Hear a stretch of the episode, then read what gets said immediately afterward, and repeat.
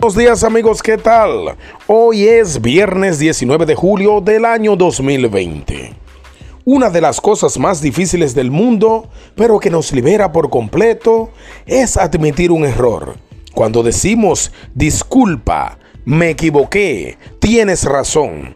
Hasta leerlo nos produce tragar en seco, pero eso alimenta y saca parte de nuestra humildad nos ayuda a liberarnos de la culpa.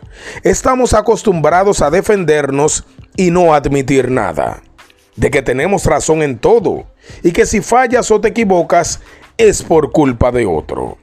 Ya pasemos la página y practiquemos esa frase hasta que se haga un hábito.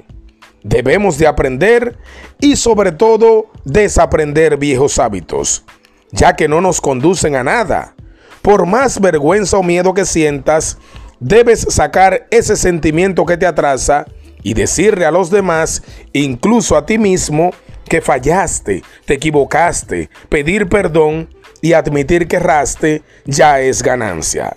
Recuerda siempre, es una pérdida de tiempo querer ser perfecto porque no estás diseñado para la perfección. Que Dios te bendiga y te proteja por siempre. Que seas humilde y permitas que Dios sea tu guía hoy, mañana y siempre. Bendecido viernes. Hanuki Paredes. Gracias.